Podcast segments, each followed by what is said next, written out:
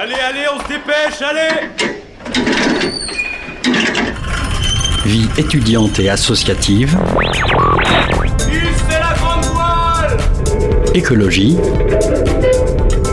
Il a pas de voile, abruti Politique, culture et société. Immersion dans 10 secondes Et parfois un soupçon de sport.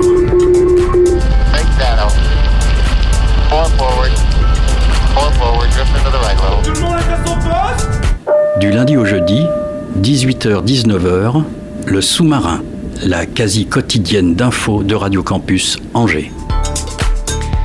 Bonsoir à toutes et à tous, il est 18h et une minute sur les ondes du 103 FM. Bienvenue à bord du sous-marin, votre émission d'actualité sur les ondes du 103 FM. Au programme ce soir, en première partie d'émission, on reçoit Sandrine Capel, directrice des centres de formation départementaux de la Chambre de commerce et de l'industrie du Maine-et-Loire. On reviendra avec elle sur les portes ouvertes euh, des, de, de ces centres de formation qui ont lieu ce week-end, exactement dimanche 5, toute la journée. On reviendra également avec elle sur la nuit de l'orientation qui a eu lieu la semaine dernière. En deuxième partie d'émission, euh, nous laisserons notre place d'intervieweur à notre chroniqueuse ciné Isabelle qui interrogera ce soir ses camarades de Ciné Légende pour revenir avec eux sur le cycle autour de l'apprentissage et de la passage de l'enfance à la vie d'adulte. Côté chronique, Mathilde va nous parler de l'émergence du cinéma et de l'audiovisuel. Comme tout le mercredi, on va rigoler un bon coup avec euh, les Folies Angevines qui nous rejoindront dans le studio, je l'espère. Pour l'instant, ils sont pas là pour ne rien vous cacher, mais on, en, voilà, on, on en reparle à la fin de l'émission. euh, Radio Campus Angers en immersion dans le sous-marin. On est parti pour une heure. Ajustez votre gilet de sauvetage. C'est parti. Avant tout ça, j'accueille euh, la personne centrale de Radio Campus Angers, le bien nommé euh, Augustin, volontaire en service civique à la rédac. Salut Augustin. Salut Hugo. Euh, cette semaine, tu vas t'occuper de la chronique d'Infoscope, puisque d'habitude c'est Infoscope euh, qui est là. Et oui, je suis service civique à Radio Campus euh, Angers et bénévole à Infoscope. Donc vraiment, Ça, c'est beau. ma passion, c'est vraiment de ne pas être avoir d'argent pour euh, mon travail. Mais c'est Ah oui, grave. et ça va? Ouais, je m'en sors. D'accord, à quand la carte de presse?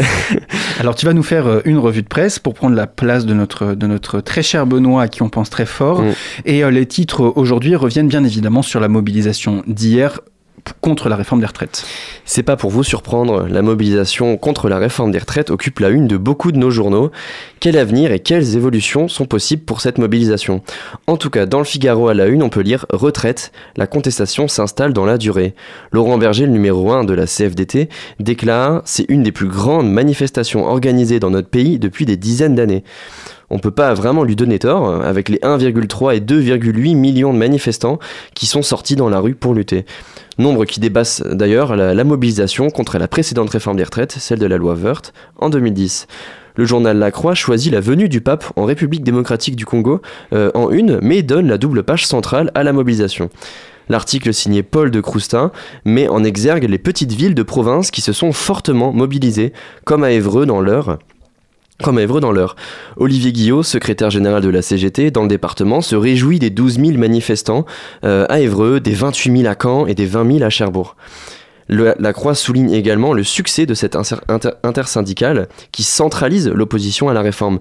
Si les divergences existent entre les syndicats, bien évidemment, la stratégie du Front commun de refus de la réforme porte pour l'instant ses fruits. Cette mobilisation se compose aussi d'un large spectre de militantisme. Libération revient dans un long article sur ces manifestants qui n'avaient pas foulé le pavé depuis le lycée ou depuis de nombreuses années, ou alors dans un contexte interprofessionnel. Ou des gens comme Pierre, 59 ans, professeur au bout du bout de son métier, qui manifeste pour la première fois de sa vie. Une mobilisation qui compte aussi une large tranche d'âge, des lycéens mobilisés pour quelques 200 lycées bloqués, des étudiants également qui, selon le syndicat de l'alternative, sont venus quand même à 150 000 hier, Hmm. presque trois fois plus que le 19 janvier. Le rapport de force s'installe, comme le titre Le Monde.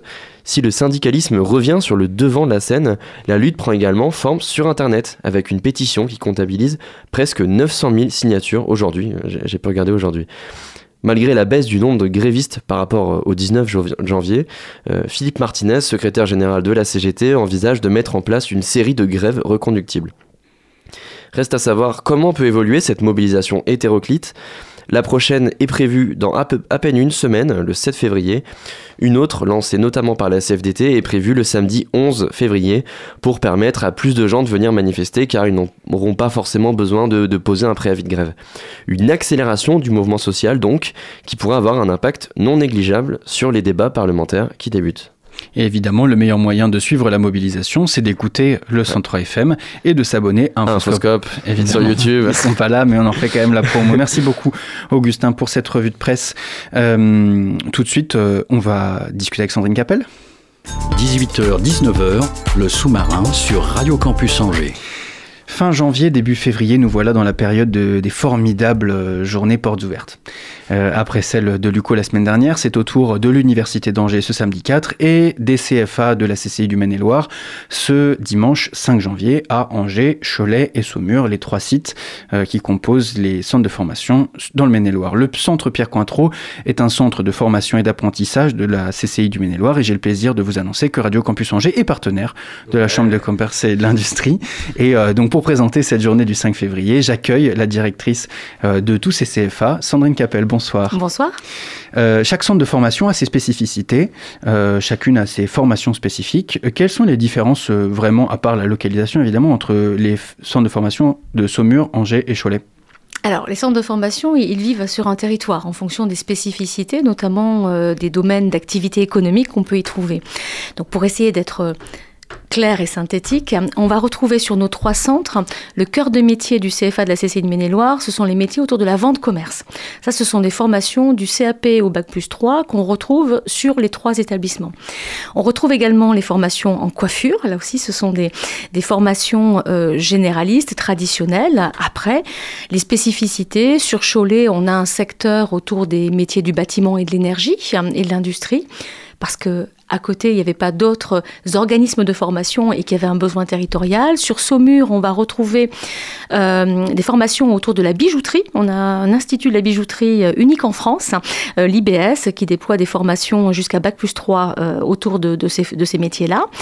Et sur Angers, on va y retrouver un, un secteur autour des métiers de l'hôtellerie-restauration, avec quelques formations qu'on retrouve aussi à Saumur. Mais là, on a vraiment un panel sur les mentions complémentaires et les licences très importants en partenariat avec l'Université d'Angers euh, sur euh, le centre Pierre Cointreau. Et toutes les formations autour de la banque assurance, euh, des ressources humaines, administration, gestion, optique, pharmacie plutôt du tertiaire, voilà, pour essayer de vous donner quelques points de repère sur nos spécificités. Donc vous conseillez d'aller dans tel ou tel autre CFA en fonction de ce que les CFA proposent, plutôt que de leur positionnement géographique? Alors, euh, il y a plusieurs clés d'entrée. Peut-être pour les plus jeunes, c'est vrai que la clé d'entrée géographique, elle est importante, hein, parce que euh, au-delà de la renommée du, centre de formation, euh, il faut penser au parcours, et c'est vrai que la proximité géographique est quand même à, favoriser. Après, sur des spécialités, oui, il faut être mobile, et donc du coup, oui, si vous souhaitez, en tout cas, prendre contact avec la CCI et travailler dans le bâtiment, il faudra vous rendre sur, sur Cholet, oui. On peut bénéficier de ces formations dans le cadre aussi de reconversion professionnelle? Bien sûr, bien sûr. Alors l'apprentissage, juste pour rappel, aujourd'hui, il est accessible dès 15 ans, sortie de troisième, mais jusqu'à 29, 29 ans révolus. Et puis, euh, au-delà de ces 29 ans, euh, on peut, euh, sous d'autres statuts, suivre des formations, préparer des diplômes, être intégré dans un groupe, avoir un parcours adapté. Et donc, on peut, à un moment donné, oui, rebi- rebifurquer vers l'alternance, même si on n'a pas le statut d'apprenti, pour pouvoir reconsidérer son projet et valider un diplôme. Parce que finalement, en fait, nous ne l'avons pas précisé, mais je le reprécise, les centres de formation et d'apprentissage sont des lieux où les formations qui sont proposées sont toutes euh, en alternance. Est-ce qu'elles sont effectivement toutes en alternance? Alors, on a quelques formations en temps plein. Je vous parlais de l'IBS, l'Institut de la bijouterie. Euh, On a du temps plein aussi sur ces formations-là. C'est pas notre euh, notre expertise première. hein. Notre notre expérience est autour de l'alternance et vraiment sur une pédagogie particulière qui s'appuie d'abord sur l'expérience en entreprise. Quand on vient en apprentissage, c'est d'abord l'entreprise hein, qu'on va va appréhender. C'est là où on va passer la plupart du temps. Et le centre de formation, il est là pour euh, euh, guider, accompagner euh, préparer les activités et les connaissances au regard d'un référentiel d'examen. Euh, donc euh, voilà, notre, notre expertise, c'est l'apprentissage, mais on est capable, sur certaines formations spécifiques, de faire un peu de temps plein. Oui. Le nombre d'entrées en apprentissage a fortement progressé en France en 2022 et a franchi la barre des 800 000 apprentis. C'est une voie de plus en plus empruntée par les jeunes, notamment depuis la réforme Pénicaud en 2018. Euh, comment est-ce que vous l'expliquez que ce secteur attire de plus en plus? Est-ce que c'est grâce aux mesures gouvernementales ou est-ce que finalement on se rend compte que le faire est plus formateur que le savoir? Alors un peu des deux, hein, pour être tout à fait euh, honnête. Oui, certainement que cette réforme, parce qu'on a beaucoup parlé d'apprentissage, elle a euh, changé certaines mentalités. En tout cas, du point de vue du grand public, on voit bien aujourd'hui qu'il y a... euh, qu'il y a un regard différent hein, sur l'apprentissage. D'ailleurs, un, un des éléments importants, hein, c'est le déploiement aussi de l'apprentissage dans l'enseignement supérieur. Et ça, c'est important. Un, fort essor qui a donné à voir qu'aujourd'hui, euh, l'apprentissage, c'est pas une filière.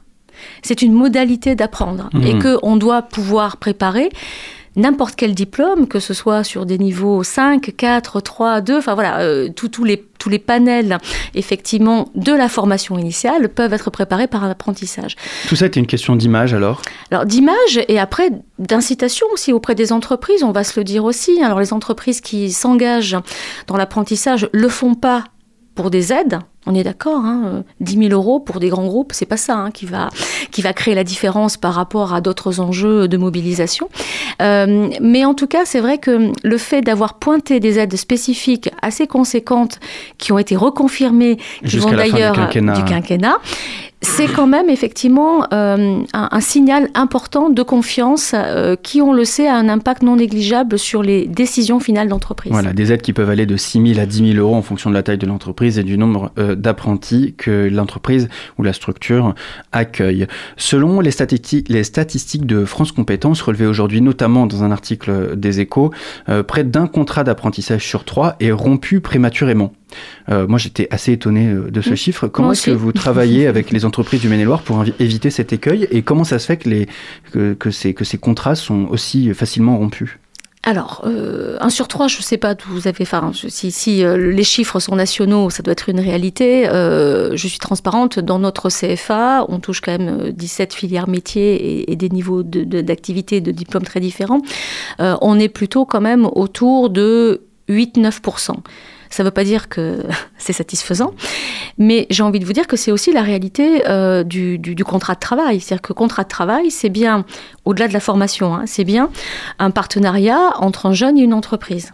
Euh, une entreprise qui s'engage à un moment donné et qui, pour plein de raisons, ça sert à ça, la période dite d'essai aussi, Hmm. peut à un moment Il y a aussi donné... une période d'essai dans Il y a une période dite d'essai, euh, donc peut effectivement interrompre cette période dite d'essai. Le jeune aussi, parce qu'à un moment donné, il a un projet, il rentre dans une entreprise, peut-être que les conditions d'accueil dans l'entreprise, voilà, qui sont très différentes, ça ne veut pas dire qu'elles sont bonnes ou mauvaises, mais en tout cas elles peuvent ne pas correspondre. Donc ce choix-là, il est important et c'est donc normal, puisque dans ce taux de rupture, on intègre ça, qui- qu'il y ait euh, à un moment donné, oui, des changements. À un moment donné, Euh, ce qui me semble important, c'est pas de travailler sur les ruptures euh, globales, mais de voir après ce, qu'on en fait. C'est-à-dire effectivement, si c'est pour un Si, si un jeune vient Mmh. chez vous, que Mmh. finalement vous l'a- vous l'avez accepté dans la formation, qu'il a trouvé une entreprise en alternance, Mmh. et qu'au bout de cette période dite d'apprentissage, euh, donc il, il n'a plus l'alternance, comment est-ce que vous l'accompagnez? Est-ce que vous lui dites bon ben désolé, revenez l'année prochaine non, parce que d'abord on a l'obligation de le conserver. Hein, Aujourd'hui, dans les prérogatives des CFA, Qu'est-ce qu'il fait alors pendant ces périodes où il est pas en Alors, alternance il a une en période, il a une période euh, de trois mois où justement il va continuer euh, à suivre ses cours pour pas le pénaliser dans la préparation de son diplôme. Et pendant cette période, on va l'accompagner. Alors, soit à retravailler son projet.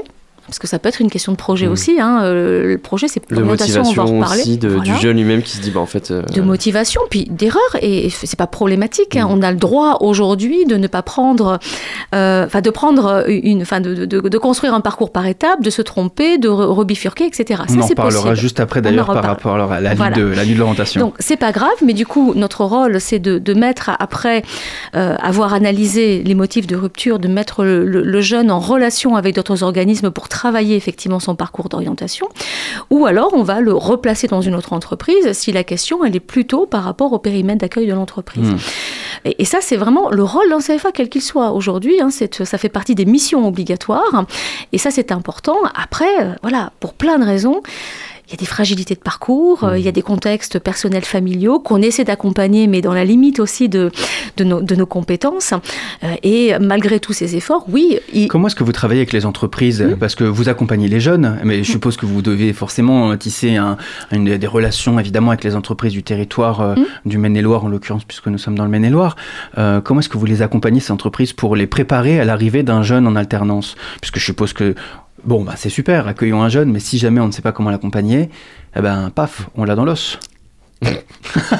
C'est une façon de dire les choses. Euh, oui, vous avez raison. Euh, alors, il y, a- il y a deux choses. C'est c'est le cadre d'accueil et d'accompagnement qui est important et qui est prévu d'ailleurs dans, dans l'apprentissage, puisque lorsqu'on signe un contrat, on a forcément en entreprise un tuteur. Donc effectivement, c'est bien sur ce, avec ce tuteur qu'on va construire la relation pour déjà s'assurer des conditions d'accueil de l'apprenti. Les missions qu'on va lui confier, qui vont être confiées en entreprise, on va travailler avec le tuteur et l'entreprise pour s'assurer qu'elles répondent à un référentiel d'examen. Et surtout bah, que euh, les conditions hein, que l'entreprise met, en- met en place vont permettre hein, aux jeunes de réaliser ces missions. Donc ça, c'est l'amont, ça c'est important. Après, on met en place, on propose, il n'y a pas d'obligation hein, aujourd'hui par la loi, mais on propose un certain nombre de formations de tuteurs que nous animons chaque année ben voilà, pour outiller le tuteur, parce que manager un apprenti, c'est pas tout à fait la même chose que manager un salarié lambda.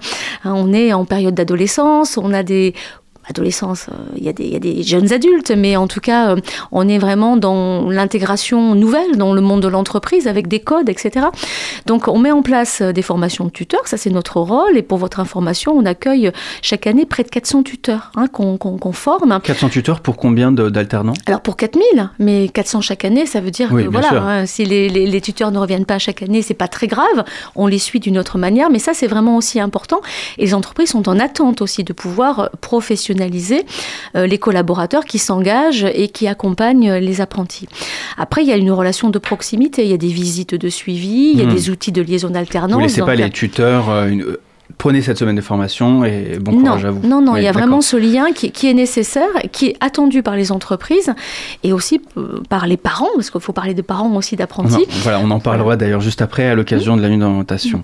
Euh, quels sont les Donc vous, vous dites que vous accueillez chaque année 4000 jeunes en alternance? Apprenants, Apprenants. voilà, il y a 3500 apprentis. Donc vous voyez, c'est vraiment l'essentiel de, enfin, un, un- un nombre important hein, euh, dans, dans la, dans la proportion globale. On accueille des, des statuts en contrat de professionnalisation. Voilà, c'est des jeunes qui répondent pas aux conditions de contrat d'apprentissage, mais qui sont intégrés euh, pour autant euh, dans un groupe en alternance. Et on a- 4000, qu- quatre- 4000. 4000 sur 3 centres, ça fait quand même euh, grosso modo euh, 1300 par centre. Ça fait Ça dépend. Voilà, le, Ouais, le gros- gros centre de, ce centre Pierre Cointreau, effectivement, accueille euh, la plupart des apprentis. Euh, grosso modo, comment est-ce que vous faites pour allier la, la qualité de la formation que vous proposez avec cette euh, quantité d'étudiants qui est quand même un assez gros effectif pour un établissement euh, entre, bon, reprenons ce chiffre de 1300, 1300, euh, 1300 apprenants. Comment est-ce que vous faites pour les accompagner et ne pas qu'ils se retrouvent en sureffectif dans les salles, qui peut être évidemment encore plus pénalisant dans ce milieu professionnel? Alors, euh, sureffectif, je ne crois pas qu'on soit en sureffectif. Euh, en fonction des formations, en fonction des niveaux, oui, on peut avoir des groupes euh, aller à 25, 25, 27 apprenants. Mais ça, c'est très rare et c'est plutôt sur des niveaux licence, hein, sur des cours plus théoriques, parce qu'on a euh, un- un- une typologie de public qui permet aussi de, pouvoir, malgré tout, se retrouver, se repérer et progresser. Après, on a des collaborateurs hein, pour animer et accompagner ces 4000. Ce sont 240 qui travaillent que pour la formation, des enseignants permanents euh, qui sont là euh, euh, 37 heures et demie par semaine et qui font du face-à-face et qui s'occupent de tout le reste, c'est-à-dire la régulation, la relation avec l'entreprise. Euh, on a des, accompagnateurs de vie sociale et professionnelle qui effectivement accompagnent les jeunes dans tout ce qui est périphérique. On s'appuie sur des réseaux d'assistantes sociales, psychologues pour aussi traiter de ces questions-là, pour accompagner euh, euh, les jeunes dans leur vie d'adulte, on va le dire, et dans euh, l'intégration dans le monde professionnel. Euh, on a des on, a toute une complémentarité d'acteurs qui nous permettent, soit sur le temps du face-à-face, mais également sur tout le temps hein, du, du parcours, au maximum d'être en écoute, en accompagnement, pour, oui, réaliser euh, une formation de qualité, avec les entreprises, mais également euh, être dans un accompagnement plus global. C'est ça qui est important. C'est-à-dire que euh, le monde de, de, l'apprentissage n'est pas simple. Hein. On rentre dans le monde de l'entreprise, même s'il y a une volonté au départ, il faut quand même accompagner cette entrée dans le monde professionnel. Et donc notre rôle, c'est bien de sécuriser et d'accompagner le parcours. J'imagine que... Pardon, vas-y. Pardon, le temps, le temps nous est compté et, et, il me reste encore quelques questions. Je, suis navré, Augustin. je, je, voudrais revenir avec vous sur, je ne sais pas si vous connaissez le journal La Topette, hmm. euh, journal d'investigation indépendant angevin. Dans leur dernier numéro, ils ont pointé du doigt euh, les abus de l'apprentissage en Maine-et-Loire. Les abus de l'apprentissage en Maine-et-Loire, et je cite euh, Gilles Moreau, euh, qui, est professeur de sociaux à l'Université de Poitiers, spécialiste de la formation professionnelle. Je cite Les aides aux entreprises sont telles qu'aujourd'hui, un apprenti ne coûte rien, c'est une main-d'œuvre gratuite?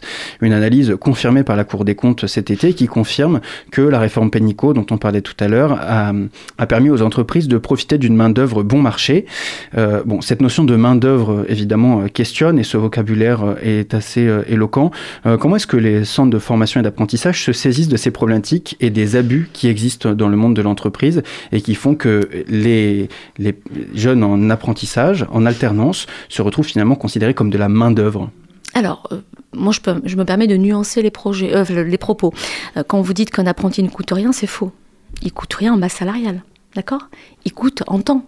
Hein. Aujourd'hui, accompagner un apprenti, c'est mobiliser un tuteur. Sauf si on le considère comme de la main-d'œuvre et qu'à ce moment-là, il n'est pas formé comme il devrait être formé.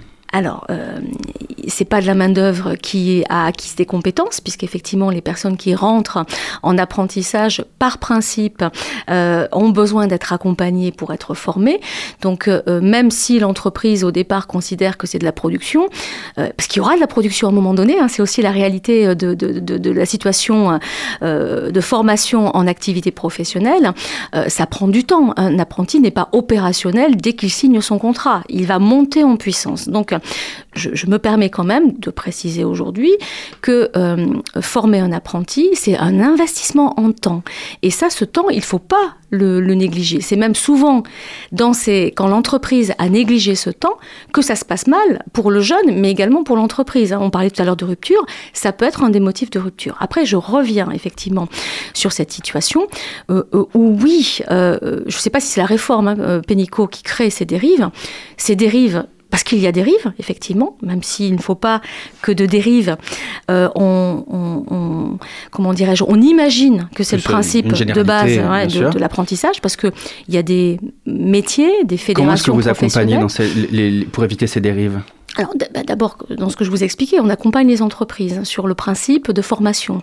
Donc euh, euh, les activités qui vont être confiées, on les valide avec eux. Quand on signe un contrat d'apprentissage, enfin quand l'entreprise signe un contrat d'apprentissage, nous on le vise, ce qui nous permet de vérifier qu'il y a bien un tuteur qui est qui est qui est désigné. On va voilà, il y a les activités proposées, on va vérifier qu'elles sont en adéquation avec la formation. On va le suivre. Donc c'est aussi à nous effectivement de faire passer des messages. Il y a des ratés parfois, on capable de le dire à une entreprise, on est capable effectivement, nous, de compenser aussi des choses qui ne sont pas faites par l'entreprise, et c'est notre rôle aussi sur la formation, sur certaines euh, compétences à acquérir. Mais pour avoir été interviewé par ce journaliste, euh, aujourd'hui, c'est pas l'apprentissage qui crée des dérives, si je peux me permettre, c'est de l'avoir libéralisé, et peut-être qu'aujourd'hui, il faut se poser la question de vrai contrôle. Voilà, hein, c'est comme dans tout marché libéralisé, bah, tous les opérateurs arrivent, certains euh, qualitatifs qui ont, euh, qui font ça euh, avec, je dirais, avec de vraies valeurs, avec une vraie ambition, et il y en a beaucoup quand même. Et puis il y en a d'autres, parce qu'on parle des entreprises, mais c'est pareil pour les organismes de formation qui font ça par opportunisme, et c'est pareil pour les mmh. entreprises. Donc je pense qu'aujourd'hui, la réforme a bien fonctionné, on a une offre très importante et un nombre d'apprentis important. Il est effectivement temps qu'on puisse regarder de près, et je pense qu'on a quand même en France des organismes aujourd'hui dont c'est le métier, d'aller regarder, de pouvoir effectivement faire des contrôles, mais il ne faut pas le prendre comme quelque chose, enfin, voilà, ou, des, des, avoir un regard effectivement euh, sur l'accompagnement euh, des organismes de formation, sur l'accompagnement des entreprises, pour réguler. Et effectivement, il faut le faire assez vite pour pas qu'il y ait des jeunes qui soient effectivement, entre guillemets, laissés sur le chemin parce que, à un moment donné, euh, dans un système qui ne leur a pas permis de euh, préparer un diplôme dans ce contexte apprentissage en de bonnes conditions. Mais je ne veux pas voilà, que ces dérives qui existent et qui sont réelles deviennent une généralité. On a beaucoup d'entreprises aujourd'hui. Les portes ouvertes de, des centres de formation euh, de la Chambre de commerce et de l'industrie du Maine-et-Loire, c'est ce dimanche 5 février. Il nous reste une toute petite minute, mm. Sandrine Capelle.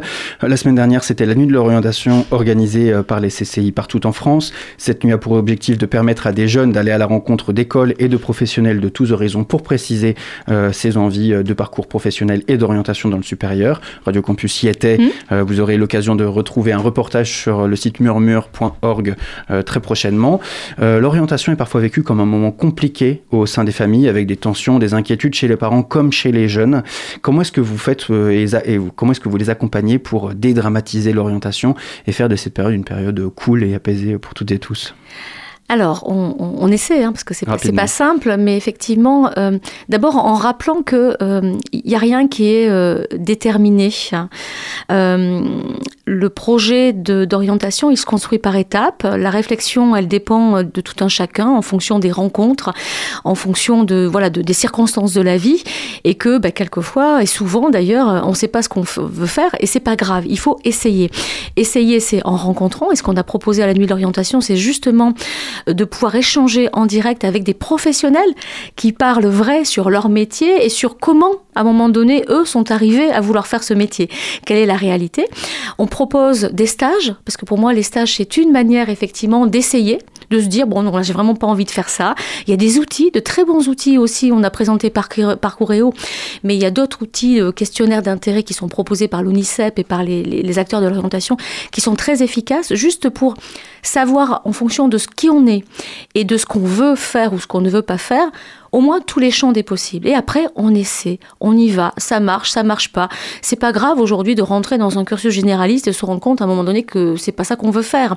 Il est toujours temps, et aujourd'hui les passerelles, elles existent. Elles existent entre les différents diplômes, elles existent entre les, différents, les différentes modalités. On a beaucoup parlé d'apprentissage. Moi, je dis pas que tout le monde est fait pour l'apprentissage, mais à l'inverse, on peut ne pas y rentrer dès la troisième et y revenir euh, après, euh, après, euh, sa licence. C'est possible aussi. Les passerelles hein. sont possibles et c'est une manière d'apaiser l'orientation. Ce n'est pas un enjeu aussi gros qu'on le croit et euh, on peut se tromper, recommencer, il faut se laisser le essayer. Il faut se laisser le temps d'essayer et d'avancer. Il faut que jeunesse se fasse. Merci beaucoup Sandrine Capel d'avoir été au micro de Radio Campus Angers. Les portes ouvertes euh, des CFA, des centres de formation et d'apprentissage de la Chambre de commerce et de l'industrie du Maine-et-Loire, c'est ce dimanche 5 février à Angers, Cholet et Saumur. Entre 9h et 16h. Entre 9h et 16h. Merci beaucoup Sandrine Capel. Tout de suite, une petite pause musicale sur les ondes du Centre FM.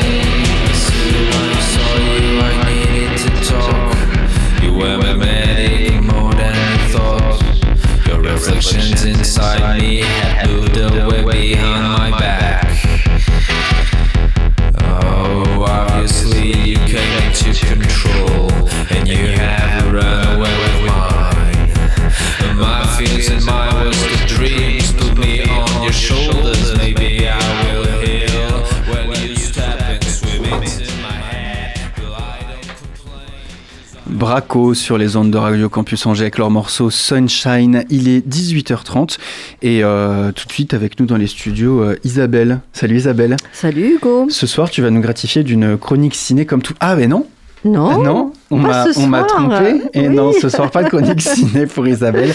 Euh, tu euh, accueilles dans les studios euh, l'association à laquelle tu, as, tu appartiens aussi, l'association Ciné Légende. Et je trouvais ça intéressant que tu puisses discuter avec eux sur les ondes de, Radio Campus pour vous laisser présenter ensemble ce cycle de, de, de, projection, de réflexion autour du passage de l'enfance à l'âge adulte. Oui, alors c'est vrai que ce soir, euh, ben, on est ravis hein, que Radio Campus nous, accueille. Euh, Ciné Légende est là, on est trois à être, à être présents. Ciné Légende, c'est une association angevine qui euh, propose depuis déjà de longues années une programmation de films, de documentaires, de conférences et d'ateliers sur des sujets de société. Et il y a une spécificité, hein, Ciné Légende, il y a, il y a Légende, c'est que euh, cette association, elle essaye d'établir des ponts entre cinéma et mythologie ou légende. Alors pour en parler, donc ce soir nous sommes trois. Il y a Philippe Parrain qui est président de l'association. Bonsoir. Euh, Bonsoir. Marie-France. Bonsoir. Et puis votre serviteuse, hein, Hugo. Donc je, oh. voilà, je vais mener. Et donc, donc Isabelle, Isabelle de Villard qui, qui mène cette interview. On est bien dans le studio du sous-marin. On est très bien. Donc, dans cette saison euh, Ciné Légende, elle propose un cycle qui est appelé euh, Le fil de la vie. Après avoir abordé la, naissance, euh, l'enfance, l'adolescence, c'est au tour de l'âge adulte. Et ce cycle débute lundi prochain, 6 février, avec la, projection d'Happiness Therapy qui sera suivi d'un débat aux 400 coups. Et puis il y aura aussi une conférence sur l'âge euh, Mur ou l'éternelle désillusion, un atelier créatif et puis enfin un documentaire. Vaste programme donc sur lequel nous allons revenir. Mais la première question, Hugo, à mon avis que tu aurais eu envie de poser, c'est comment est-ce que Ciné Légende, vous avez eu envie d'illustrer l'âge adulte, euh, qui est un âge qui n'est pas un long fleuve tranquille? Oui, bien. En fait, euh, comme tu disais, on, parle de, du fil de la vie, donc euh, les différentes étapes de la vie avec toutes les difficultés qu'on peut rencontrer, les épreuves à passer pour euh, aller au-delà. Alors l'âge adulte, c'est bien sûr un aboutissement d'un côté, d'autre part, c'est aussi riche en difficultés, en choix à prendre. Et vous l'illustrez par les difficultés ou vous l'illustrez euh, par ce côté euh, joyeux et, euh, heureux que nous avons de pouvoir être adultes tous ensemble? On n'est pas forcément joyeux, la vie est faite de haut et de bas. Oui, donc quel, quel, comment est-ce que vous avez choisi d'illustrer alors bah, On a choisi de prendre au niveau du film Happiness Therapy, donc, qui est un cas qui parle d'un cas de bipolarité. Donc euh, une vie où on passe de la surexcitation à la dépression euh, permanente. Donc c'était pour nous la façon adéquate pour euh, parler de ces à-coups qu'on peut avoir dans la vie. Alors c'est vrai que euh, l'angle c'est de rebondir, hein. c'est l'âge adulte, mais c'est rebondir, c'est pas forcément que d'écrire euh, l'âge adulte, d'où euh, cet axe sur la bipolarité. Et Marie-France, Happiness, je crois que tu l'as que tu l'as vu ce film. Est-ce qu'il est joyeux? Euh, il, a, oui, pour moi, je trouve qu'il est, euh, qu'il est joyeux parce qu'effectivement, euh, dans l'excitation, puis il y a l'expression des corps et tout. Non, il est, il est, il est joyeux. Il est, il est enlevé. Il est, y compris par les parents aussi, le rôle des parents. Donc, il est vraiment ça, illustre bien la bipolarité où on peut passer vraiment de quelque chose de, très excitant, très joyeux, ben, comme souvent dans les cas de bipolarité. Euh, donc, euh, quand on pense euh, aux personnes ou aux acteurs ou à beaucoup de... Je pense par exemple à Van Gogh. Van Gogh, ses peintures, ça représente aussi sa bipolarité sans doute. Et moi je sais que j'avais été impressionnée de voir ses, ses œuvres à Paris parce que les couleurs sont voilà, très belles. Donc ça peut être euh, un atout ou on sait qu'aussi ces personnes sont, ont des tendances suicidaires. Donc, euh, mais le film est vraiment euh, intéressant. Bon, c'est vrai qu'il s'appelle Happiness, hein, thérapie. Donc voilà. on, on retrouve euh, ce Oui. côté La joyeux. thérapie du bonheur en français. Oui. Merci. Hugo. Tout à fait. Pour les moins anglophones d'entre Oui. nous. Bon, c'est vrai aussi qu'il a obtenu huit nominations aux Oscars. Alors, on peut dire, puisque tu vas nous faire la traduction maintenant, Hugo, que c'est un feel-good movie. C'est un film qui fait du bien? Exactement. Donc c'est un film euh, très, très optimiste. Euh, à noter aussi euh, le personnage incarné par euh, Robert De Niro en chef de famille un peu dérangé hein, quand même. hein, euh, Il est un peu dérangeant. un peu dérangé et un peu dérangeant. Donc ça, je vous le rappelle, hein, Happiness Therapy, c'est lundi euh, 6 février à 20h au 400 coups. Et euh, ce film, il va être aussi euh, suivi d'un débat, comme d'habitude, avec Louis Mathieu, notre grand Louis Mathieu. Et, euh, il est grand aussi, hein, vraiment. et, euh, et puis aussi avec euh, Bénédicte Goyer, qui est chef du service de psychiatrie et d'actiologie et. Merci, au CHU d'Angers. Donc, tu connais cette personne euh, euh, pour euh, lui avoir proposé de devenir, Philippe? Ben, je ne la connais pas personnellement encore, j'étais en rapport avec elle par téléphone, euh, mail, mais elle semble vraiment euh, compétente pour parler de bipolarité, donc c'est là-dessus surtout qu'elle parlera, je pense, et qu'elle sera interrogée. Voilà, donc un débat hein, qui est toujours euh, une, un moment euh, apprécié des, personnes qui viennent à Ciné Légende. Et puis il y a le documentaire pour Ernestine, euh, c'est son titre, donc de Rodolphe euh, Viemont, qui évoque la naissance d'un enfant comme bouleversement dans sa vie de bipolaire. Et euh, est-ce que vous pouvez nous dire quel message principal il veut passer, ce, ce cinéaste, dans, dans ce documentaire? Alors moi, je peux répondre si Oui, tu veux. Philippe. voilà, j'ai euh, j'ai recueilli des, des propos et euh, il indiquait qu'il avait beaucoup réfléchi à savoir s'il allait avoir euh, cet enfant ou pas parce qu'il connaissait son, sa maladie. Et euh, il indique euh, que c'est l'amour pour sa fille et, de sa fille qui sortira, dont il qui pourra lui permettre de sortir de sa logique destructrice. Et euh, il dit ce film sera une promenade et non une descente, même si parfois elle est sombre, proposant au spectateur de rester à mes côtés, non dans une position de voyeur, mais bien plutôt de- d'ami, de, confident. Ce chemin de vie s'incarne dans une voix off au présent, construite sur des notes quotidiennes que j'ai prises depuis la naissance de ma fille. Elle dit la perte des repères intellectuels et artistiques qui me structuraient et la peur de ne pas savoir créer autre chose que la douleur et d'en devenir stérile. Elle décrit aussi l'amour qui inonde sans prévenir. Donc c'est, on revient à happiness. Donc, Et euh, j'ajouterais que Oui. il, euh, il essaie de surmonter sa maladie grâce à sa présence de sa fille, bien sûr, et, so- et également par la création artistique, parce que il est euh, un réalisateur qui est très inventif, qui sait parler et, et montrer les choses. Et donc, euh, pour lui, c'est également une thérapie par l'art. Par là. Et d'ailleurs, cette thérapie par l'art, ça va être l'objet d'un atelier hein, qui est prévu euh, Oui. par euh, Ciné Légende. Marie-France, tu peux nous dire quelque chose sur cet atelier? Euh, je crois que c'est Philippe qui a été en contact avec euh, Lulu Claire. Claire Richet et Barbara Bouldet. Oui, par qui Claire vont- Richer, surtout, voilà. qui est une artiste euh, sur euh, la ville d'Angers, oui, et qui euh, fait beaucoup d'animations autour de, enfin, qui sur- pour les enfants, pour les adultes également, de création par l'art. Et donc, elle apportera une réflexion d'abord sur la façon dont l'art peut nous aider à bien vivre, et ça s'enchaînera avec une création euh, collective euh, des participants. Alors, tout ça, ça va... La thématique de Ouais. cet atelier, l'art a-t-il vocation à faire du bien Voilà.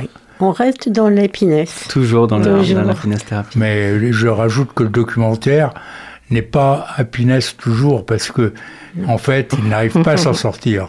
Il fait des rechutes, il reprend. Euh, Ça l'aide à vivre, ça l'aide à créer, comme beaucoup d'artistes, mais euh, finalement, c'est une béquille pour l'aider à survivre, mais euh, contrairement au personnage de Therapy, il n'y a pas de fin heureuse. Mhm. Et d'ailleurs, euh, puisqu'on parle donc de cette art thérapie, on aurait pu faire quelque chose sur la musicothérapie, hein, qui est euh, donc une thérapie qui, qui sont très en vogue hein, aujourd'hui. Euh, je sais qu'il y a un organisme à Nantes qui, qui, euh, qui pratique cette, cette thérapie-là. Euh, donc tout ça, ça sera le jeudi, euh, euh, mar- pardon, le mardi, euh, Non, je- non, alors, Jeudi 16. Le, le- mardi non, 16. alors, lundi, pardon, je reprécise les dates. Merci, lundi Hugo. 6 à 20h au 400 coups, le- la projection de Happiness Therapy. Le mardi 16 février, l'atelier L'art a-t-il vocation à faire du bien? Euh, Et enfin, mardi 16, en- après l'atelier, toujours au Non, 120. c'est- C'est jeudi 16. Non, mardi 16. Non, mardi 16. J- j- J'insiste Oui, oui. sur le mardi Ah. 16. Oui, oui, Philippe. Ne, ne trompons pas nos, nos auditeurs et auditrices. Mardi 16, 18h30, toujours au 122, euh, pour Ernestine, film, film documentaire et débat avec euh, Patrice Lambert. Alors figure-toi Oui. euh, que Patrice Lambert a été mon propriétaire pendant des années. J'ai vécu dans la demeure de Patrice Lambert. Et tu payais bien ton loyer Je payais bien mon loyer. Donc c'était un gentil propriétaire. Très gentil Je, propriétaire. je reviens, je reviens, euh, Patrice, Patrice Lambert, euh, psychologue, Oui. avec, lequel vous allez, avec lequel vous allez discuter donc. Mhm, exactement. Oui, oui. je reviens parce qu'il y a une grosse erreur, en fait. C'est le jeudi 16, 7 jours après le 9. Eh bien écoutez, nous préciserons tout ça sur le site internet. Euh, Voilà. Exactement. Alors, Mais- puisqu'on on pourrait peut-être aussi parler des, des acteurs, hein, acteurs, actrices bipolaires, puisqu'on s'est rendu compte qu'ils étaient quand même euh, assez euh, connus, hein, et on n'était pas forcément au courant de, de leur euh, bipolarité. Est-ce que vous pouvez nous en parler, nous, nous citer quelques-uns de ces- de ces acteurs, actrices? Oui, je peux. Moi, j'ai fait une petite. euh, J'allais dire compilation. Euh, par exemple, euh, j'ai noté Ben Stiller. Donc, qui a, qui a déclaré, lui, euh, tout ça, tout ça, ce sont des artistes qui ont, des acteurs qui ont fait des déclarations, ou, voilà, qui Ah oui. ont dit, voilà. Donc, Ben Stiller, Mel Gibson, Carrie Fisher, euh, Robin Williams, qui malheureusement s'est suicidé, Mhm. Catherine Zeta-Jones et Jim Carrey, entre autres, hein, parce que là, on s'est focalisé sur les acteurs. Mais il faut surtout sûr. euh, ne pas oublier Marilyn Monroe. Marilyn Monroe, voilà, mais euh, et puis bien sûr il y a d'autres personnalités comme Winston Churchill, comme euh, Ma Hemingway. Nietzsche. voilà, Hemingway, Nietzsche, voilà. Notre grand penseur. Et puis, euh, chez nous, on a notre comique euh, Benoît Polvorde, hein, Oui. qui, euh, qui aussi se, se- Mm. se dit, euh, se dit populaire euh, et aussi euh, bipolaire. Ouais, oui, oui. C'est vrai que Benoît Foulevard est bipolaire. On l'oublie trop souvent. Et alors, du côté des, des mythes et légendes, euh, Philippe, on dit que Lancelot du Lac, on dirait aujourd'hui qu'il était bipolaire. On pourrait le dire, oui. Euh, il n'a pas été analysé par un médecin, mais euh, effectivement, bon, c'est le chevalier, le meilleur chevalier du monde, qui fait des, va d'exploit en exploit. Mais en même temps, il, est, bon, il y a son amour pour euh, la reine Guenièvre qui le fait trahir le roi Arthur, son suzerain, et donc euh, qu'il tourmente beaucoup. Et donc, euh, il a eu des crises.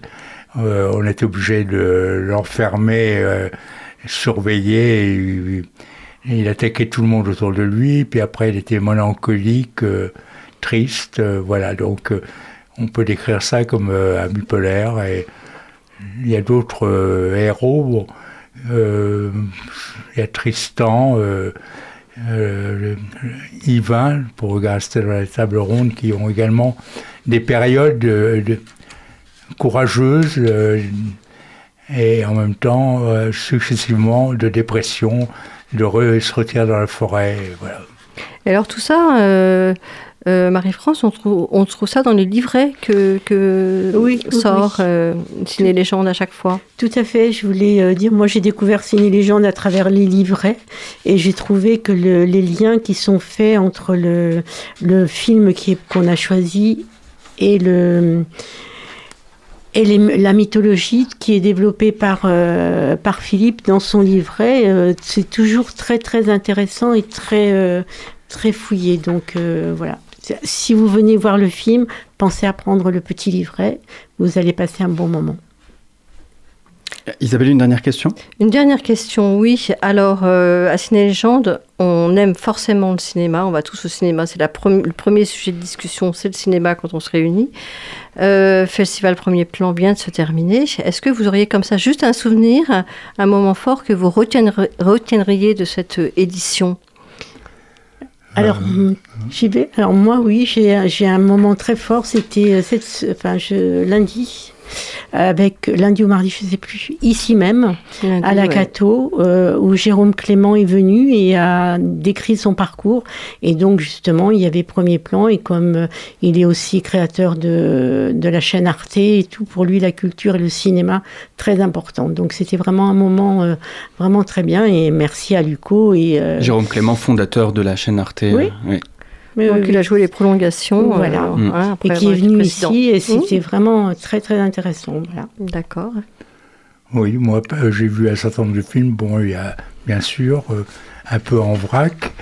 Euh, Mais s'il y avait un moment fort, un moment fort. Il y a, par exemple, un film qui m'a retenu, c'est Ramona dans le cadre des premiers, de la compétition, donc un premier film qui, comparé à d'autres films que j'ai vus de rétrospective, euh, était peut-être au-dessus de certains. Enfin, vraiment. Euh, le, Ramona, hein, c'est ça le titre? Les, Comme quoi les films de premiers films, les jeunes premiers, et ne ont pas forcément envié les anciens. Bon, eh bien, merci beaucoup à tous les trois. Euh, euh, merci beaucoup à toi, Isabelle, d'avoir mené cette discussion. Retrouvez toutes les dates pour euh, Aucun Imbroglio sur le site internet de Radio Campus Angers. Et ça, par contre, je peux vous redire la date. Lundi 6, à Happiness Therapy, c'est au 400 coups, en présence de Louis Mathieu et Bénédicte Goyer. Tout de suite, petite pause musicale sur les ondes de Radio Campus Angers. On revient juste après pour une chronique ciné de Mathilde et une, une bonne tranche de rigolade avec les Folies en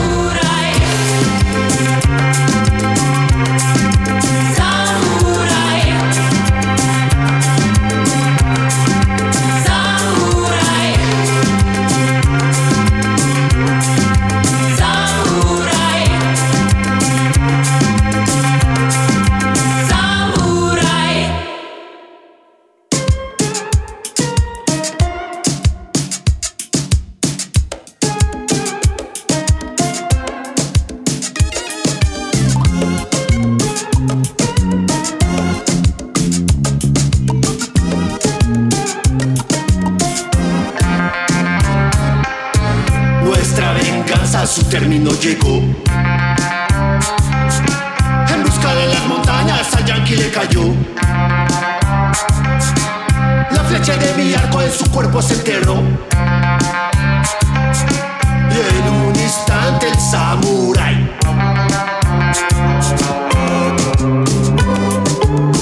Lleno de ira su rival fue a matar. El ya querido en suelo le robó. Y las armas devolvió. El guerrero implacable la cabeza le cortó.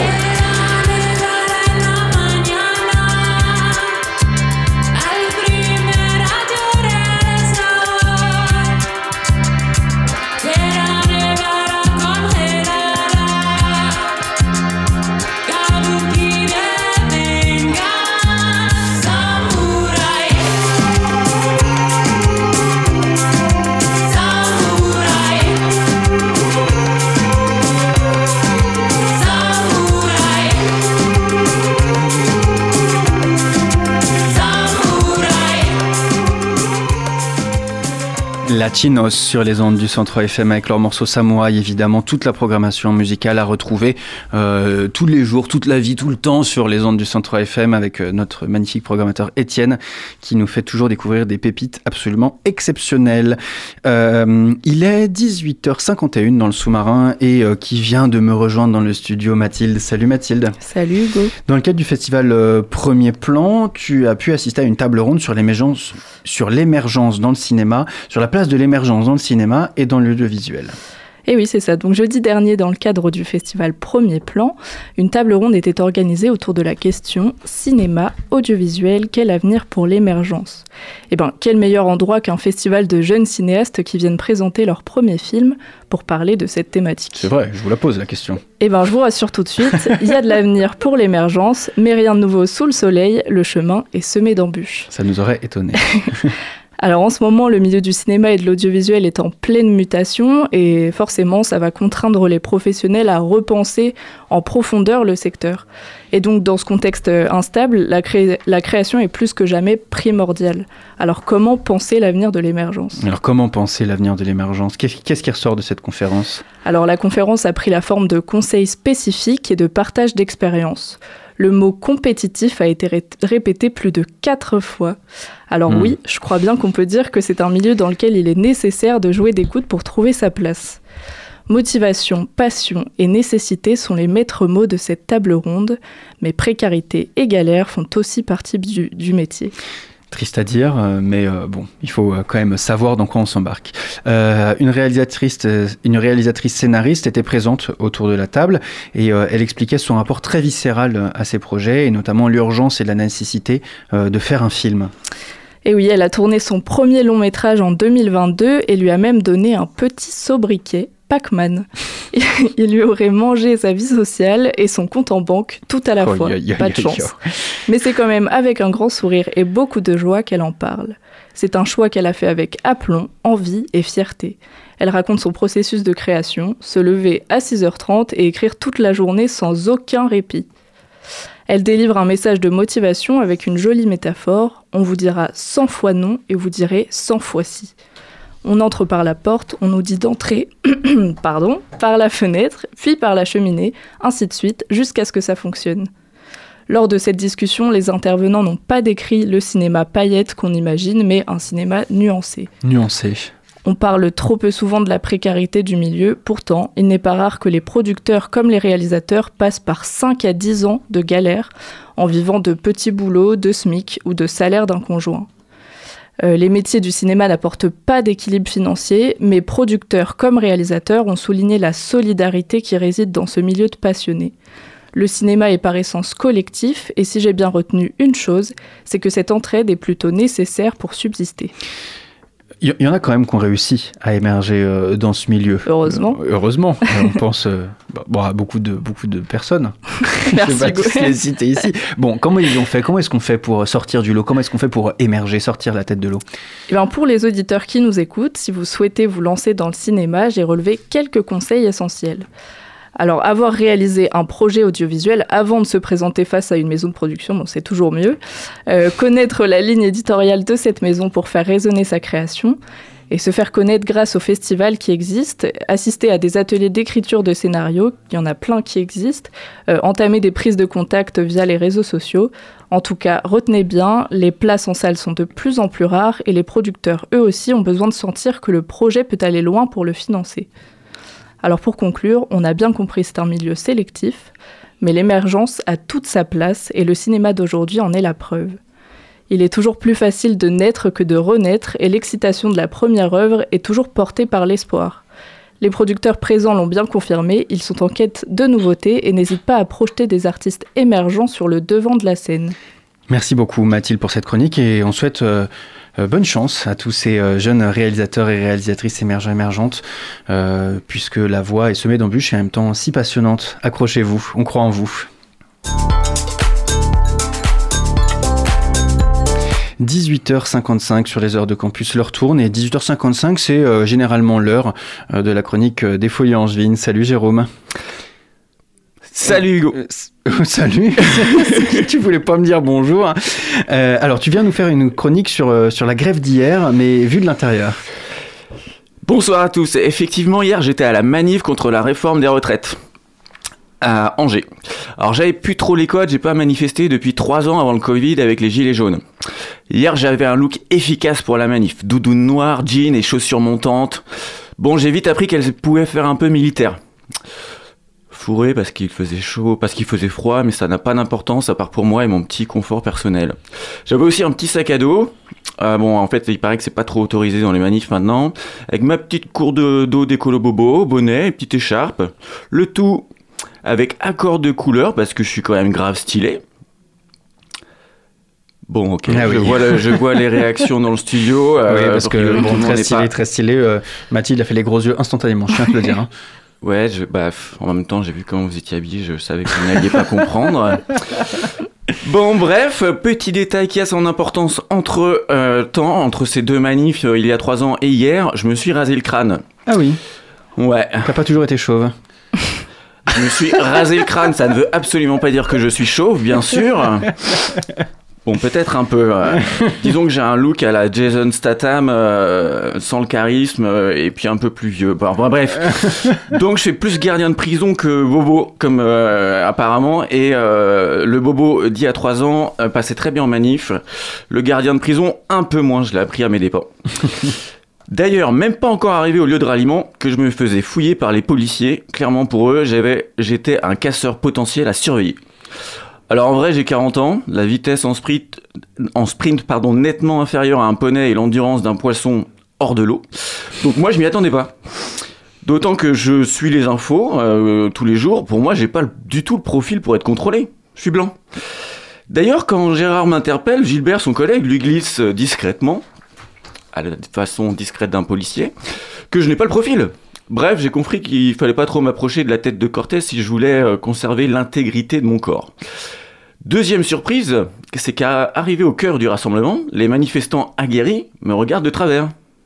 Comme Gilbert et, Gérard, mes deux potes euh, flics auparavant. J'ai vite compris. Des potes habitués me rejoignent et me disent Waouh mec, on dirait un flic en civil. Remets au moins ton bonnet, on va, on va se faire mater toute la manif et personne ne va venir nous discuter avec nous. Bon, même avec le, bonnet, euh, il y a que les flics en civil et les RG qui m'ont. Les RG déguisés et les flics en civil déguisés qui me avec sympathie. Maintenant, je les repère euh, hyper facilement. Ils s'habillent comme moi en fait. En moins stylé, bien sûr. Oui. Pardon. non, finalement, la manif, s'est bien passée.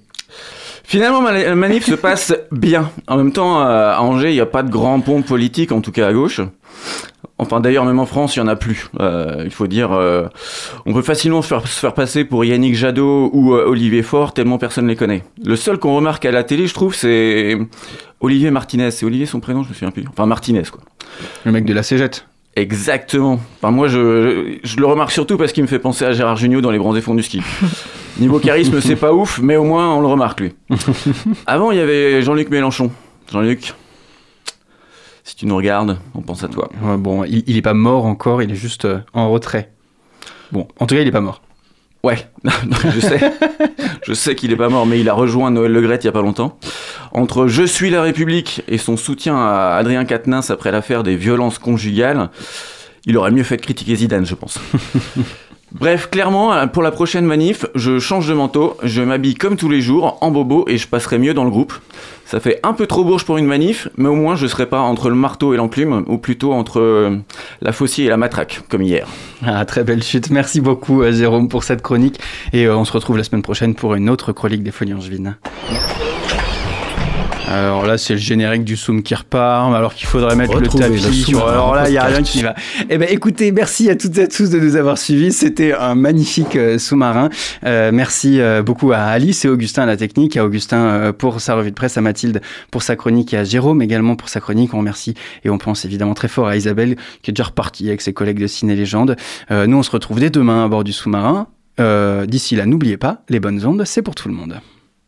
Retrouvez le sous-marin en podcast sur toutes les plateformes et sur le www.radiocampusangers.com.